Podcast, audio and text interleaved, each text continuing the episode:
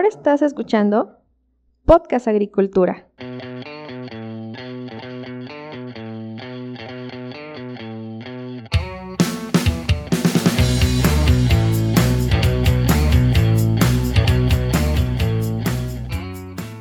La situación que se está viviendo actualmente en el estado de Michoacán con el cultivo de la zarzamora, específicamente en el municipio de Los Reyes y algunos otros municipios aledaños, sin duda es bastante interesante y de esta situación podemos extraer algunos aprendizajes. Pero antes de pasar a la información, Quiero comentarles que este episodio está patrocinado por Netafim, la empresa líder mundial en riego de precisión. Y si ustedes necesitan una solución en cuanto a este tema, les recomiendo que vayan a su página web en www.netafim.com.mx donde podrán encontrar los productos y servicios que requieren para implementar el riego de precisión en sus parcelas. Actualmente en varios municipios del estado de Michoacán se está trabajando en un plan de rescate para la zarzamora. El principal de estos municipios es el municipio de Los Reyes, Michoacán, considerado como la capital mundial de la zarzamora, aunque en los últimos años la producción de este cultivo ha venido a menos y es justamente por lo cual estamos hablando de la necesidad de un rescate. Pero déjenme ponerles en contexto. Yo llegué al municipio de Los Reyes, Michoacán, en 2015, hace ya siete años. Cuando yo llegué, el cultivo de la zarzamora estaba en boga, es decir, todo el mundo quería cultivar zarzamora porque era un cultivo muy rentable en ese entonces. Y claro, todavía lo sigue siendo. Sin embargo, con el paso de los años los suelos se fueron desgastando debido a diversas cuestiones que a continuación mencionaré y en este sentido comenzaron a aparecer graves problemas con fusarium y otros patógenos del suelo que han conformado lo que se conoce como un complejo de enfermedades del suelo que en los últimos años ha afectado muchísimo a la producción. Cabe mencionar en este momento que hace aproximadamente 3 o 4 años el boom de la zarzamora en los Reyes Michoacán y en los municipios colindantes era tal que los precios de los terrenos agrícolas en renta se fueron muy hacia arriba, llegando inclusive a pagarse cifras entre 60 mil o 70 mil pesos anuales por una hectárea, cuando normalmente las hectáreas aquí en la región rondaban los 10 mil a 20 mil pesos anuales. Y el hecho de que se incrementaran estos precios de esta manera, estos precios de renta, fue debido justamente a que todo el mundo quería cultivar zarzamora. Dado los precios tan atractivos que se tenían en ese momento, considerando que la zarzamora es un cultivo que mayoritariamente se exporta hacia los Estados Unidos, es decir, se paga en dólares la caja y esto hace al tipo de cambio que estaba en ese momento y que sigue estando ahora, eh, es decir, por encima de los 20 pesos, que la zarzamora pues resulte un cultivo muy atractivo desde el punto de vista económico.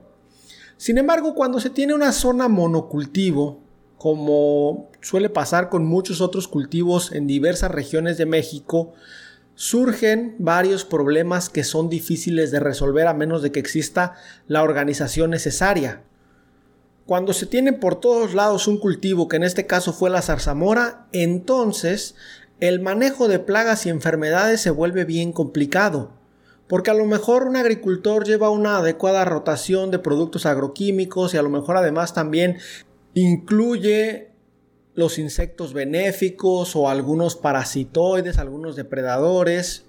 Y sin embargo, a pesar de realizar todas estas acciones, posiblemente no logre controlar a las plagas y enfermedades, principalmente a las plagas por el tema de que los vecinos circundantes a nuestro terreno o al terreno del agricultor en este caso podrían no estar realizando las mismas acciones. Y en varias ocasiones me ha tocado ser testigo justamente de esta cuestión de que en un cierto sector o en un rancho se aplica para controlar alguna plaga, se controla, pero a los pocos días la plaga está nuevamente de vuelta porque se pasó de un vecino o del otro. Y me refiero a la cuestión de las plagas, porque al final de cuentas estas sí se pueden transmitir de un rancho a otro muy fácilmente. En el caso de las enfermedades, quizás su aparición y su manejo está más en dependencia de las condiciones climáticas que se tengan. ¿Sí? de prever si va a haber temporada de lluvias o si vamos a tener lluvias aisladas, si va a haber un excesivo calor debido a altas temperaturas. Todo esto hay que contemplarlo para el tema de las enfermedades. Pero bueno, volviendo al caso de las plagas, si tenemos vecinos por todos lados en una zona monocultivo, que justamente implica esto, ¿no? ¿Sabes qué?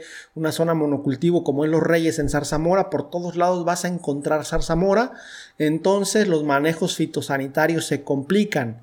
¿Y qué pasa cuando un manejo fitosanitario se complica? Pues comenzamos a utilizar dosis mayores de los productos, comenzamos a utilizar diferentes productos porque los anteriores o los que usábamos siempre ya no nos funcionan debido a que se ha generado cierta resistencia y esto deriva a su vez en más problemas. Utilizar mayor cantidad de pesticidas puede traducirse en una mayor mortandad de polinizadores, por ejemplo puede traducirse en un mayor desgaste o contaminación de los suelos.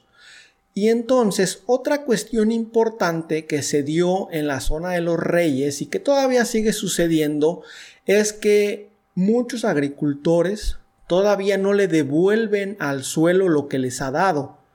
La zona de los reyes y municipios aledaños es una zona donde se produce zarzamora desde hace 25, quizá 30 años y en muchísimas huertas Rara vez ha sido el año en el cual se ha puesto una enmienda adecuada para restituir todos los nutrientes que se, le han estado absorbiendo al suelo por parte de las raíces de las plantas. ¿Y qué pasa con el caso de la zarzamora, que es un cultivo perenne? Al final de cuentas, aquí quiero hacer un paréntesis, la zarzamora en la parte radicular es un cultivo perenne que puede llegar a estar en campo 10 años aproximadamente. Incluso yo conozco huertas de la variedad pública Tupi que tienen 20 años en campo. Aunque normalmente con las nuevas variedades de las empresas, las variedades duran entre 5, 7 años en campo. Y esto hace justamente que exista una gran presión sobre el suelo. Bueno, aquí para terminar el paréntesis, eh, la parte entonces radicular de la zarzamora es la que es perenne porque la parte aérea se corta cada temporada y se genera nuevo material, pero al final aquí la parte importante es la parte radicular y esta parte puede estar en el campo entre 5 y 10 años. Es decir, si no tenemos una adecuada fertilización, si no tenemos adecuada aplicación de enmiendas, pues obviamente los suelos van a terminar, y ya de hecho eso se comenzó a ver hace, hace varios años, van a terminar por cansarse, digámoslo así, es decir, por agotar sus reservas de nutrientes. Y cuando un suelo agota sus reservas de nutrientes y además pierde su equilibrio en la rizósfera debido justamente a un exceso de azufre, a un exceso de cobre, a un exceso de diversos fertilizantes, y también de diversos plaguicidas, pues entonces al no tener ese equilibrio en el suelo, la zona radicular de nuestras plantas de la zarzamora queda expuesta a que los patógenos puedan atacar. Además, en suelos donde no se tiene un buen contenido de materia orgánica, justamente se comienza a perder este equilibrio entre todos los microorganismos que existen en la rizósfera y al perder este equilibrio, los que la llevan de ganar son justamente los microorganismos patógenos que se comienzan a erigir como un problema. Y esto es lo que ha sucedido con Fusarium, con Phytophthora, con Phytium y otras enfermedades del suelo que justamente al encontrar suelos desequilibrados y obviamente plantas que no tienen el equilibrio adecuado en la zona radicular o la fortaleza en este caso, pues es cuando se presentan más y esto es lo que ha comenzado a pasar con los años. De hecho, en la actualidad, uno puede andar por la zona de los reyes y fácilmente se puede dar cuenta de que el boom de la zarzamora ha pasado porque muchas huertas se fundieron, como comúnmente le llamamos eh, en el campo, es decir, la planta se marchitó debido a estas enfermedades del suelo y Esto ha hecho que mucha gente deje de sembrar zarzamora. Y para continuar hablando sobre este tema, quiero presentarles una breve conversación que tuve con el doctor Ángel Rebollar Albiter, quien actualmente es profesor investigador en la Universidad Autónoma Chapingo en el Centro Regional de Morelia, y quien desde el año 2013 ha desarrollado investigación sobre este, esta problemática que se le conoce actualmente como la marchitez de la zarzamora, la cual es causada mayoritariamente por Fusarium oxysporum. Doctor, muy buenos días, ¿cómo se encuentra? Estamos aquí en Los Reyes, acaba de dar una plática bastante interesante y justamente me gustaría preguntarle al respecto. ¿Cuál es la situación actual de la zarzamora y el Fusarium en Los Reyes, Michoacán? Fíjate que yo percibo como que empieza a haber ya una recuperación, eh, quizá por la oferta de más variedades cuando nosotros empezamos a trabajar por ahí del 2011, 2012 y posteriormente ya en el 2014 con una intensidad en este problema, eh, vimos mucha devastación.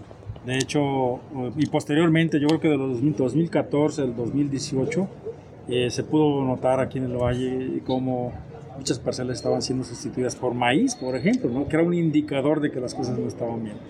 Entonces se habla de manera general que se han perdido alrededor de unas 4.000 hectáreas, desde 3.000 y 4.000 hectáreas. Pero en los últimos eh, meses eh, yo he notado que, o quizás en el último año, ha habido una oferta mayor ya de variedades privadas. Y creo que ahorita no tengo idea como cuántas pueden ser, pero creo que ya hay un, quizá 15, 20 variedades de otras empresas que tradicionalmente pues eran discos, ¿no? La que tenía sus variedades, pero ya empezaron a salir de otras empresas. Yo creo que eso de alguna manera está contribuyendo a rescatar o al resurgimiento, digamos, de la zarzamora, ¿no? Esta problemática, ¿cómo comenzó aquí en Los Reyes y, y, qué podemos aprender justamente de esa historia que ya podemos entender viendo hacia atrás, ¿no? Mira, yo creo que eh, el problema nosotros lo detectamos más o menos por el 2011. Ya había hecho yo algunos, eh, había observado algunos síntomas por el 2009, 2010, nada más que estábamos más entretenidos en peronóspora en ese tiempo. Ok. Este, generando información por peronóspora que también estaba causando muchas pérdidas. Y no le hicimos caso, digamos, porque dijimos, ah, pues es una planta, dos, hasta el 2011, de ahí para adelante, que empezamos a ver mucha, muchas parcelas muy abandonadas. ¿no? Las, las eh, implicaciones que yo veo y es que eh, quizá el hecho de haber dependido de una sola variedad pública, tener un individuo, una planta, eh, durante mucho tiempo en el mismo lugar, ya estamos hablando de plantaciones de 15 hasta 25 años. Así es. Tarde o temprano ese suelo empieza a compactarse, poca filtración de agua, poca el estar todo el tiempo en contacto con las raíces, los patógenos también van, se las vamos seleccionando al final, con la misma, el, mismo cultivo en ese caso. Ajá. Y, y las técnicas en los métodos de riego, ¿no? Con riego rodados. Entonces, muy, muy compactados, poco oxígeno y todo eso, ¿no? Entonces yo creo que todo eso contribuyó mucho a que, a que el problema se fuera este, dispersando. Obviamente el tener los, los eh, viveros sin mucha sanidad, sin ningún tipo de certificación, eso contribuye a que se dispersara mucho hacia otras zonas, en los sistemas de riego, todo eso. Entonces, surge de hecho ese problema aquí en México a nivel global, aquí en, este, en Los Reyes, sí. porque después ya se empezó a se publicó en California, luego ya en Carolina y ahora en Georgia, ¿no? Pero aquí es donde primeramente lo detectamos.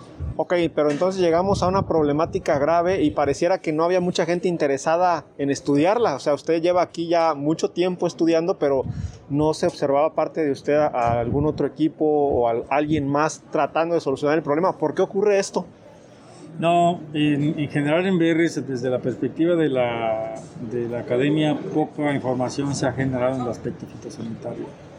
Eh, a mí se me acercaron unas empresas, eh, entre ellas eh, fue Giddens, uno de los que primero se acercó, hicimos recorridos, vimos, vimos que el problema ya estaba grave.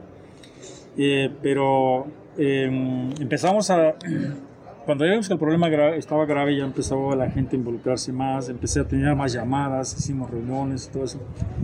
Pero eh, por iniciativa de nosotros, o sea, de, nosotros como investigadores, empezamos a buscar fondos. Y en ese tiempo tuvimos financiamiento por, por SADER, que a, través, a, través, de Zagarpa en ese tiempo, a través este, de las fundaciones produce. Y posteriormente eh, pudimos obtener el financiamiento como por un año por parte de CONACYT. Y eso ayudó mucho a generar información en varios aspectos. Okay. Afortunadamente eh, pudimos incorporar más gente, estudiantes, en diferentes puntos, en diferentes partes del sistema.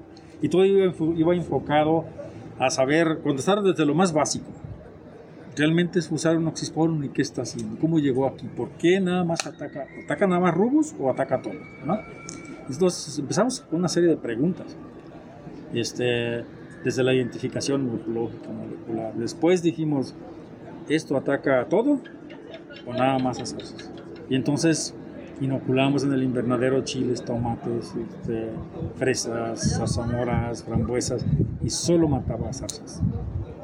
Entonces solamente las zarzas se morían, todas las demás permanecían este, vivas. Y dijimos, ah, caray, parece ser muy específico de esto. Sí. Y para ese tiempo, justo cuando nosotros habíamos terminado esos estudios, surge esa publicación de, en California, donde lo ponen como forma especial More, que de hecho el concepto eh, forma especial se refiere justamente a eso, de que solamente está más asociada a una especie, en este caso, mora, mori, de ahí viene... que es extremadamente específico. Así es, ¿no? Ok. Entonces, ya después nos enfocamos a trabajar en el tema de, dispersión, manejo, tanto en campo como en invernadero, ¿no? Y fuimos armando una, una estrategia. Para ese, entonces, para ese entonces, estoy hablando de, digamos, 2015, 2018, ¿no? ya había muchas pérdidas. Ya había mucha oferta de programas de manejo que podían solucionar, muchas visiones diferentes también, y pues no, no se pudo. Una última pregunta, doctor. ¿Puede en el futuro surgir una problemática similar a Fusarium, pero con otro tipo de patógenos? Sin duda. Eso es natural hay que estar listos para ese tipo de crisis, para ese tipo de epidemias. Y de hecho, lo que yo comentaba ahorita al final de mi charla, el problema de roya ahorita en la zona de Siracuaretido, que ya se está dispersando, Uniola oredinis, es una epidemia que tenemos donde, donde se está destruyendo muchas plantaciones abandonadas, de foliación excesiva, ¿no? ¿Y eso por qué surgió? Tenemos la misma variedad, vuelvo al mismo tema, la misma variedad tupi que durante más de 20 años ha estado expuesta a la presión de inóculos de las silvestres. Sí. En algún momento, alguno de esos individuos silvestres venció la resistencia y se dispersó. Esa no es nuestra hipótesis. Y estamos trabajando ahorita en entender la biología y manejo de esta roya, ¿no? Ajá, ok, está Entonces, excelente. Como eso está surgiendo, no, no, no, no se descarta que vaya a ocurrir algo en el futuro. Ok, doctor, muchísimas gracias. Gracias a ti. Entonces, como pudieron escuchar, sin duda la situación de la zarzamora en los reyes es muy interesante y puede servirnos como caso de estudio para evitar justamente que estas problemáticas surjan de manera inesperada, entre comillas, porque como ya comentó el doctor Rebollar, se puede esperar más de este tipo de cuestiones y más cuando hay una presión sobre la producción, no hay distintas variedades, el suelo no se está regenerando o no hay un equilibrio en la rizósfera del suelo o cuando, digamos, se tiene en exceso de aplicaciones de plaguicidas, etc. Pero bueno, dentro de poco voy a hablar específicamente sobre los retos y las oportunidades que tiene cada uno de los cultivos de berries en México, porque se trata de los cultivos en los cuales soy especialista y de los cuales he hablado menos aquí en el podcast. Yo los espero dentro de muy poco para el último episodio de este año de Podcast Agricultura, hasta luego. Hemos llegado al final de este episodio. Muchas gracias por escuchar Podcast Agricultura.